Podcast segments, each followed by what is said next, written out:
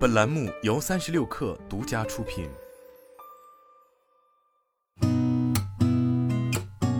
八点一刻，听互联网圈的新鲜事儿。今天是二零二三年五月十一号，星期四，早上好，我是金盛。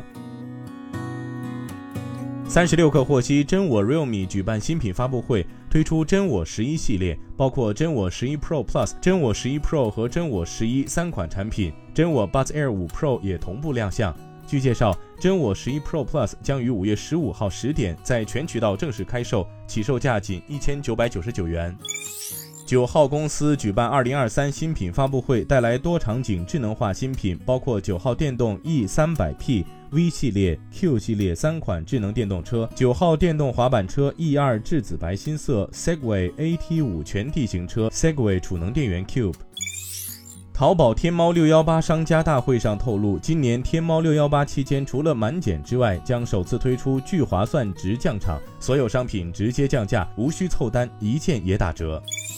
滴滴自动驾驶公司与广汽埃安新能源汽车股份有限公司签订深化合作协议，共同发布无人驾驶新能源量产车项目 ID 计划，并宣布将成立合资公司。这将是国内首次以自动驾驶公司和整车企业合资的形式，推进无人驾驶新能源汽车规模化量产。在第七届全球跨境电子商务大会上，阿里国际站正式对外发布了数字外贸新速度计划。根据该计划，未来三年，阿里国际站将借助智能化工具等新技术，帮外贸企业提升效率，获得生意增量。